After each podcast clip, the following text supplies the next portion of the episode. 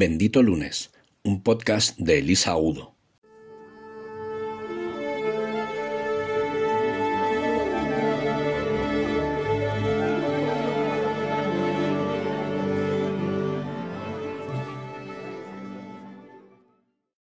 Hola benditos, ¿cómo habéis empezado la semana? Yo he comenzado con un una pequeña desintoxicación de Ayurveda que se llama Kichari y es un detox del organismo para poder depurar un poco todos los excesos de las fiestas y empezar el año con, con nuevas energías.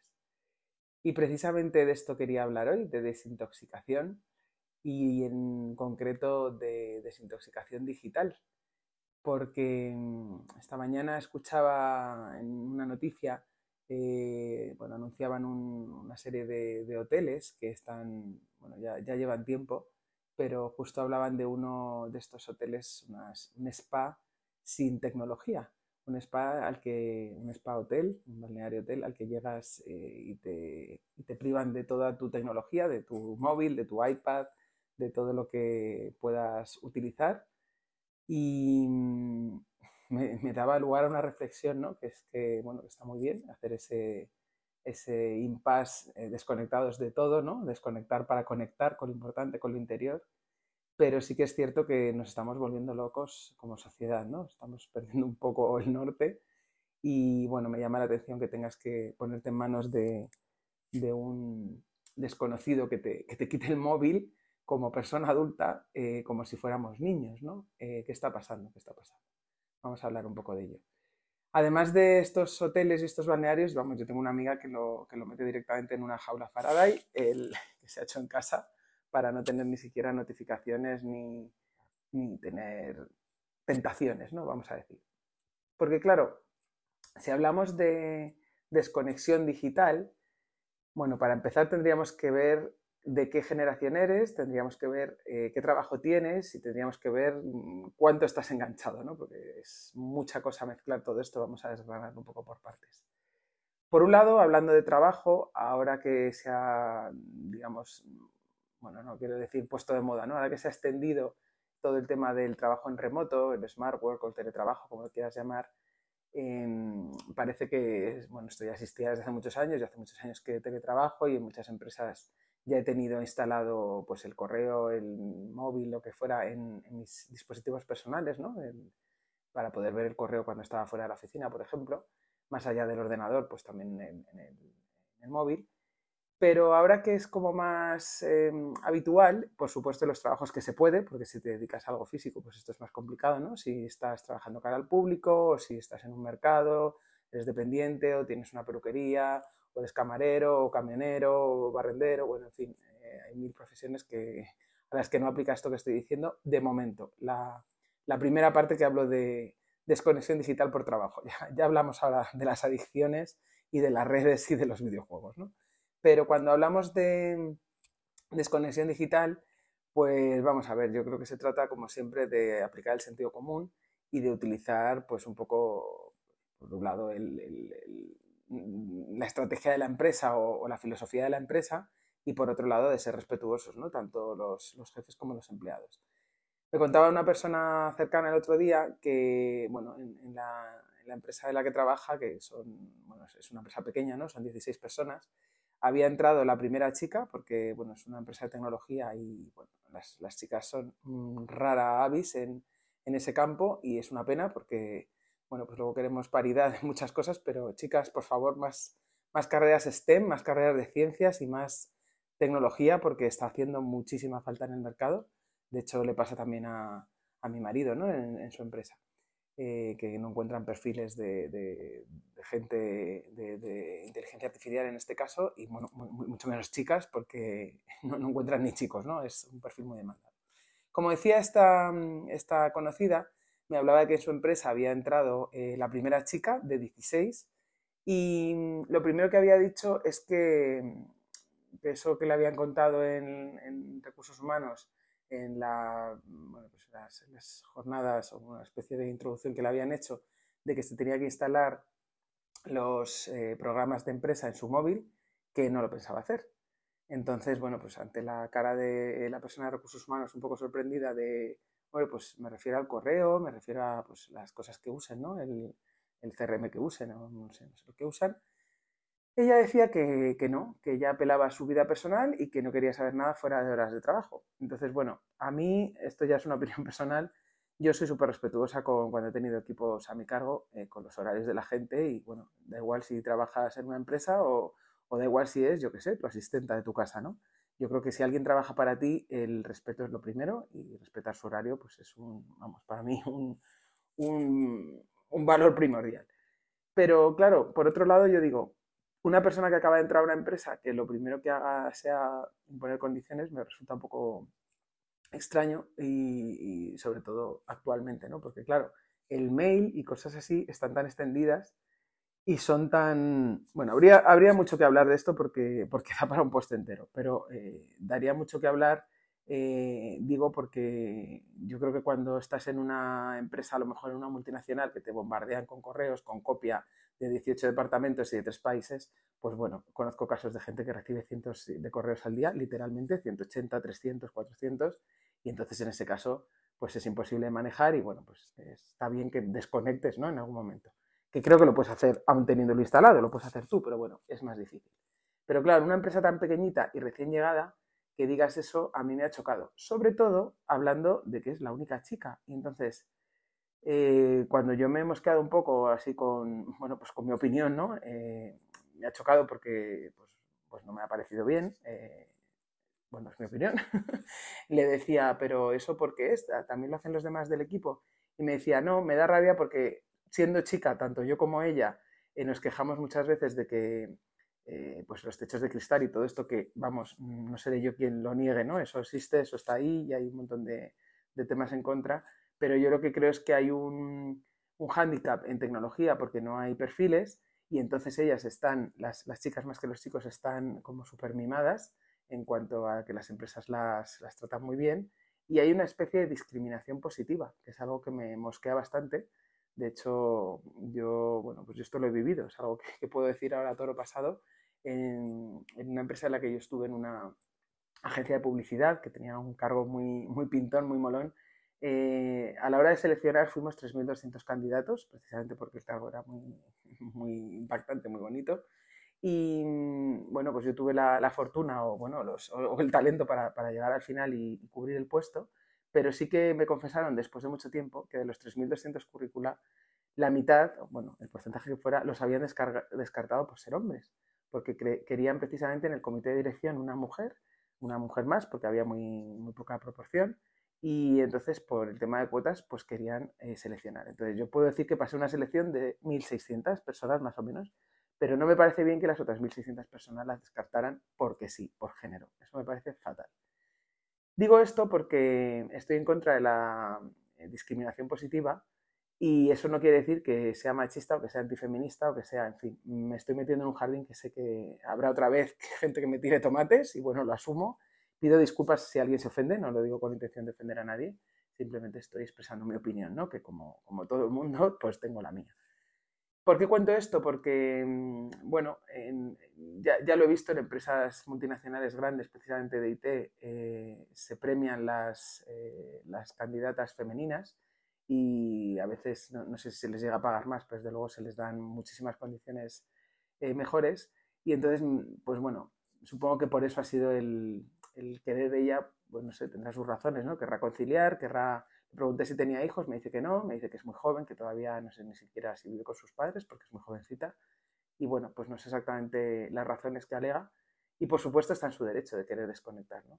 Pero la cuestión es, ¿hasta qué punto alguien que quiere desconectar eh, del horario de trabajo eh, lo puede hacer mm, de otra manera? ¿no? Porque si tú quieres a la hora de terminar tu horario terminar eh, con las cosas que tienes que hacer y apagar tus dispositivos, está muy bien lo que me alegaba la persona de recursos humanos es que ella querría simplemente tenerlo para una emergencia, no para molestar afuera del horario, ¿no? sino para, en un caso grave de necesitar algo, o a veces se mandan correos de ciertos temas a una hora en la que tú puedas no estar disponible y lo puedes ver al día siguiente. ¿no? Todo esto lo digo porque mm, este es un ejemplo en concreto del horario de trabajo, pero es que esto nos está afectando a, todos los niveles. ¿Qué puede estarle pasando a esta persona? Mm, y si no es esta persona, desde luego me pasa a mí y nos pasa a muchos. Que a lo mejor de lo que está saturada no es de las cosas de trabajo, de lo que está saturada es de la mm, digitalización en general. Y a lo mejor pues se tendría que plantear de qué otras cosas se tiene que desconectar y a lo mejor no tiene que ser de, de su trabajo en el que acaba de entrar, ¿no? O bueno, no sé, ahí lo dejo. ¿Qué pasa con este, esta continua digitalización que tenemos? Pues que nos está absorbiendo el seso. Básicamente, eh, hay un estudio que hablaba, buscaré la fuente, os la dejo por aquí abajo, eh, hablaba de que la multitarea consumía el, cerebro y lo dejaba en disposición eh, al mismo porcentaje que si fumamos marihuana. Yo cuando leí ese artículo, que además era de una universidad americana y era como un montón de fuentes científicas súper estudiado, me quedé loquísima. Porque claro, la multitarea eh, se ha convertido en el pan nuestro de cada día. Y no hablo de multitarea mm, solo en el trabajo, de estar contestando un correo y a la vez tecleando algo y a la vez eh, marcando un número y pensando en ocho cosas más. No, la multitarea la tienes tú y yo todos en casa. O sea, tú estás recogiendo, no sé, la ropa y a la vez estás, eh, pues no sé, de la mano con un niño que, que estás criando y entre medias estás cogiendo una escoba y a la que pasas recoges unas llaves y entonces de repente no te acuerdas para qué había sido la cocina. Esto más allá de una broma y de un chiste de, senilidad, esto nos pasa a todos porque estamos muy atareados, vamos muy rápido y en general es un poco locura la vida que llevamos. Sobre todo en la gran ciudad, porque ya sabéis que yo compagino la vida en Madrid con, con, la de Frigiliana y cuando es un sitio más pequeño se nota que saben vivir muchísimo mejor y no quiere decir que no trabajen, es que trabajan ah, de otra manera, a otro ritmo y con otras prioridades, ¿no? Y, lo admiro muchísimo y estoy intentando aprender de ellos. Pero cuando estás metido en la vorágine, mm, lo que digo yo, que en Madrid cada vez que se abre la luz del semáforo, 200 personas cruzan a la vez corriendo y medio desquiciados muchas veces, es casi imposible no dejarte arrastrar por esa rapidez ¿no? y esa eh, locura colectiva que tenemos todos. ¿Qué pasa cuando esta multitarea además es electrónica? Bueno, pues pasan cosas como que estás, eh, bueno, pues viendo una peli con, triple pantalla, que esto es muy de adolescentes, ¿no? Que estás viendo una película y a la vez estás eh, viendo en la tablet, eh, pues no sé, un partido y a la vez estás con el móvil contestando un chat. Eso mm, es el pan nuestro de cada día y todos sabemos hacerlo, todos lo hacemos en algún momento y si lo piensas bien, es un poco locura. O sea, si no es suficiente dejarnos el encefalograma plano con una pantalla, imagínate con tres. ¿Qué ocurre? Que nos está a todos eh, comiendo eh, el día a día, porque mm, cuando es este ejemplo que he puesto de tres pantallas mientras estás haciendo algo de ocio, bueno, pues estás viendo una peli, si quieres, yo cuando veo una peli veo una peli, porque me gusta mucho el cine y porque intento no ver pelis malas y entonces me atrapa el argumento y bueno, pues no doy para más cosas, ¿no? estoy concentrada viéndola ahí, pues es en el cine o es en mi casa. Pero si a lo mejor estás en el día a día haciendo otras cosas y esa, mm, pues vamos a poner por ejemplo, esa notificación te impide que estés en el presente con las personas que estás, pues empieza así a, empieza ya a convertirse en un poco en un problema social, ¿no? No sé ni por dónde empezar a poner ejemplos. Pues estás con una amiga y está más pendiente del móvil que de ti y no hablo de mí porque podría ser que le aburro, pero es que lo veo en los bares, le pasa a, muchísima gente, estás en las mesas. A veces ves una pareja, cada uno absorto en su móvil sin hablarse. A veces ves una familia, el otro día salía de un análisis y me metí en un bar a, a tomar un café con churros y había una mesa de cuatro, papá, mamá y los dos niños y es que los cuatro con el móvil mm, sin hablarse, con el café frío, los churros fríos, no se miraban, no se hablaban, me dio una pena tremenda.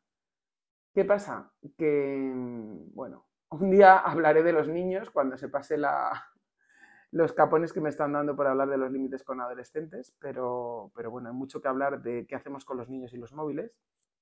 Da para otro episodio, se lo voy a, lo voy a aparcar. Pero imaginaos la adicción que tienen los niños, que la hemos visto todos, ¿no? Yo no tengo hijos, pero tengo 13 sobrinos. Eh, se vuelven locos con el móvil si se lo quitas, o se vuelven locos cuando no se lo das, porque el móvil crea adicción. No estoy descubriendo América ahora mismo. Crea adicción, para empezar, porque apela a los centros del placer del cerebro y nos, nos provoca placer hacer cosas adictivas eh, sobre todo si es jugar, sobre todo si es eh, hablar con otras personas, interactuar socialmente, o sea, si son cosas divertidas o que nos comunican, pues claro, es adictivo. Pero sobre todo es adictivo porque las personas que han programado esas aplicaciones lo han hecho para que sea adictivo. Porque señores, no se nos olvide una cosa, todo lo que hay en los móviles, todo absolutamente, digo los móviles, vale las tablets, vale el PC, está hecho por empresas que quieren vender su producto. No sé si eres consciente de esto o no. Esa empresa tiene un producto, un software, un juego, una canción, un lo que sea, que está diseñada específicamente para que tú permanezcas el máximo tiempo posible enganchado a esa aplicación y a ser posible gastes el mayor dinero posible al final tu tiempo, si es, eh, digamos, eh, eh, tiempo, tiempo, lo que llaman tiempo de uso, ¿no? El tiempo de uso hace que tú, bueno, incluso se está haciendo una observación, una investigación con lo que llaman eye tracking, que es el, poder seguir en la pantalla tus ojos para que sepan exactamente a qué lados de la pantalla ves, qué anuncios miras, dónde paras la compra o dónde paras la navegación, en fin todo esto que ya sabemos, ¿no? Cuando tú estás eh, con ese tiempo de uso en esa aplicación, puede ser que tu tiempo sea simplemente para estar ahí, llámese una red social, o puede ser que ese tiempo lo dediques a comprar. En cualquier caso, el tiempo que estás ahí suele llevar anuncios, porque ya sabes que cuando un producto es gratis, el producto eres tú. Así que esto vale para todas las redes sociales y vale para todas las aplicaciones que tienes gratis en el móvil, incluidas las que parece que no te quieren vender nada pero hasta un Spotify tiene anuncios de otras cosas o un, lo que se te ocurra, tiene una suscripción freemium, que significa que primero es free y luego es premium, o sea que primero es gratis y cuando te has enganchado se las arreglan para que pagues o para que aumentes la, pues el juego o las opciones de, yo qué sé, de la edición de fotos, si es de retoque digital, lo que sea. Con lo cual, el que tú creas que tu hijo pequeño está enganchado y que ah, debe ser porque es un niño, no es porque es un niño, que de eso ya hablaremos otro día, es porque eso está eh, diseñado específicamente para que te enganches. Y da igual si es un niño, si es un adolescente o si eres tú que eres adulto. ¿Y cuál es el problema? Que si es un niño, pues si los padres, eh, los educadores hacen las cosas bien, pues va a tener aquello pues eh, utilizado medianamente bien o dosificado, en fin, lo que cada uno decida. Pero si es un adulto, ¿quién te dosifica a ti? ¿Quién te advierte a ti? ¿Quién te calma a ti? Porque creedme, esto va más, cada vez hay más gente adicta a todo tipo de cosas y no hablo mm, de gente lejana, hablo de que yo misma me engancho muchísimo si no estoy muy atenta. Entonces cada vez hay más gente con adicción, cada vez hay más gente que, mm, bueno, pues que pasa mil horas. Yo me he encontrado ya casos en consulta de gente que me pide cómo reducir el tiempo de redes sociales. Es así de triste, pero esto es real. Y sobre todo lo más grave es que hay gente que no es ni consciente. Porque claro, si hablamos de un niño, tiene algún tutor mm, adulto que le siga. Pero ¿qué pasa si hablamos del otro, del otro caso, de un anciano? Yo ya me he encontrado con varias personas, y si no, mira alrededor a tus padres o a tus suegros, que claro, no solo no se dan cuenta de que eso genera adicción, sino que además, eh, dada su edad, se han perdido varias de las etapas que tú y yo hemos vivido porque ellos son, bueno, pues dependiendo de la edad, son baby boomers o son, bueno, la generación que sea, pero desde luego son eh, lo que llaman analfabetos digitales. Esta expresión no me la he inventado yo, que nadie se ofenda. Pero vamos, eh, las personas, eh, pues como a partir de los 60 se les llaman analfabetos digitales por generación, los que estamos más o menos entre mi edad o esa edad y los, vamos a decir, los 30 somos inmigrantes digitales y los menores son nativos digitales. ¿Qué ocurre? Que si eres nativo digital, pues has nacido enganchado, como quien dice, a un aparatito. Si eres inmigrante como yo, pues bueno, pues hay de todo, ¿no? Hay gente de mi edad que pasa más de, la, de los temas digitales o gente que está súper enganchada. Pero si eres eh, más mayor, lo que puede haber pasado es que como nunca has tenido pantallas en tu vida, porque has crecido en otra época, claro, pues tampoco has trabajado con ellas mayoritariamente, te has perdido las partes que todos hemos tenido de PowerPoints, eh, de vídeos y de cosas de gatitos y de cosas muy ñoñas que durante años nos pasábamos todos por email. ¿Qué pasa? Que el nuevo email es el WhatsApp.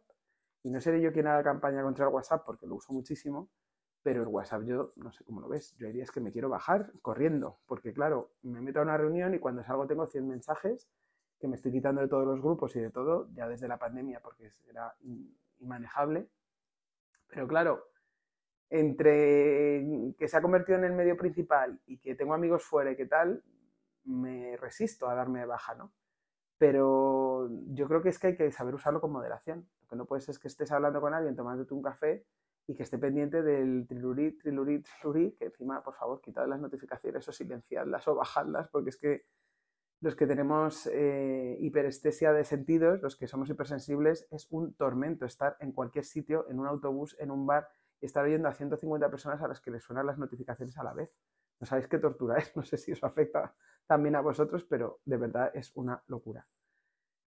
¿Qué quiero decir con esto? Pues a ver, yo ni estoy en contra de la tecnología, faltaría más que yo soy súper tequi, que además vivo con un tecnólogo profesional, ni digo que sea mala ni nada por el estilo. Yo estoy continuamente contando a la gente las novedades, he estado dando la matraca a mis amigos estas semanas con todo el tema este de, la inteligencia artificial, del chat GPT, que haré otro capítulo también.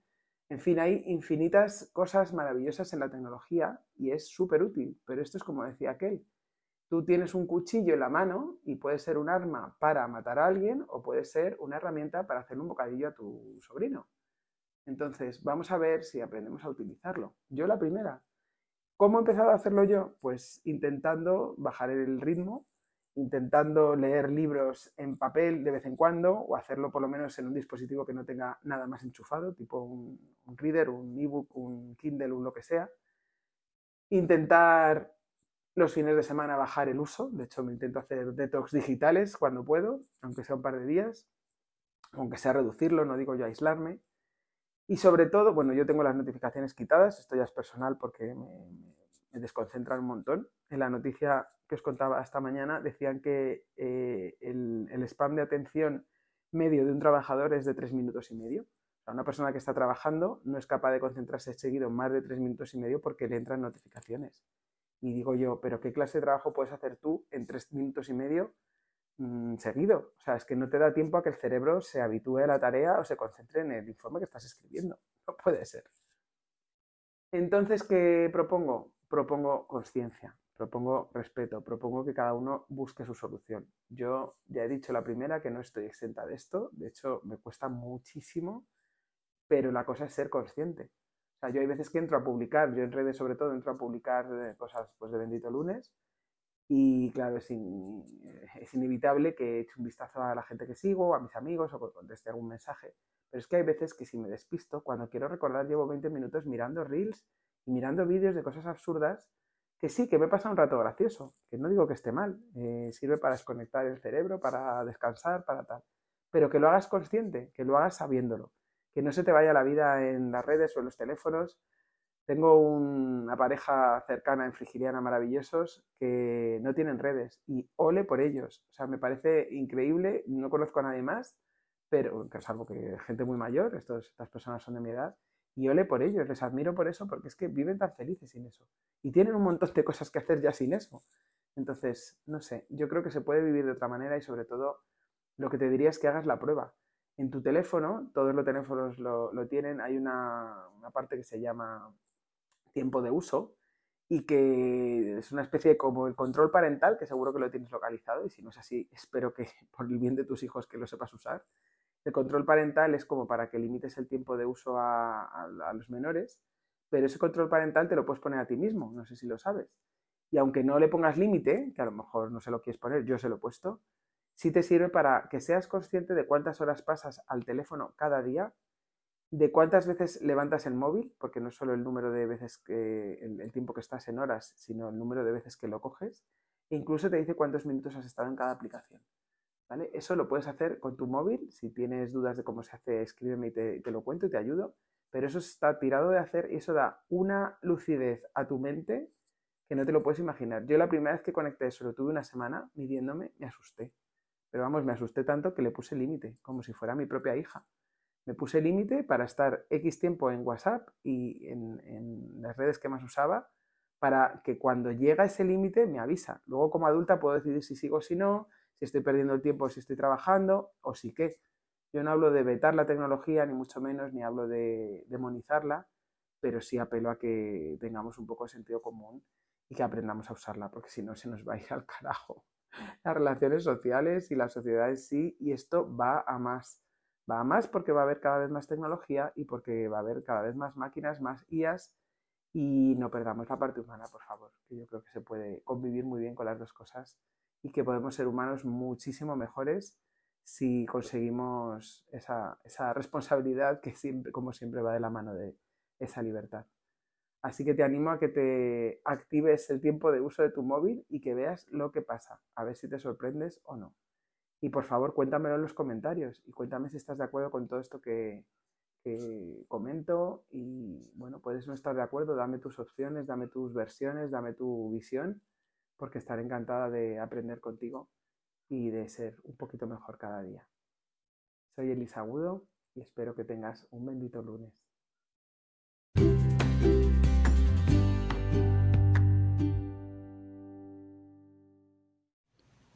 El finde es sagrado. A partir de ahora, el lunes puede ser bendito.